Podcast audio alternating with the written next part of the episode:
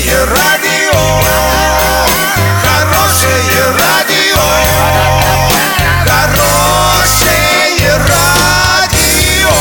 Радио Шансон. С новостями к этому часу Александра Белова. Здравствуйте.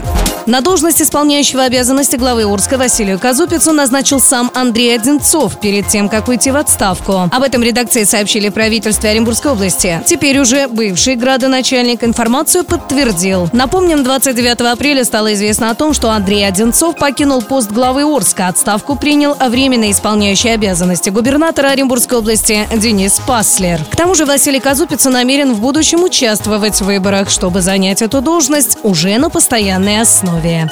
Вице-премьер Российской Федерации Ольга Голодец предложила закрыть как можно больше городских школьных лагерей, в которых отдыхают российские дети. Их должны заменить сезонные лагеря и из быстро сооружаемых конструкций, сообщает сайт ура.ру. Альтернативой городским лагерям могут стать сезонные кемпинги из специальных конструкций, которые позволяют быстро собрать и разобрать различные здания. Голодец отметила, что стоимость такого лагеря составляет посильные для бюджета 220 миллионов рублей, при том, что за одну смену в нем смогут отдохнуть 700 детей.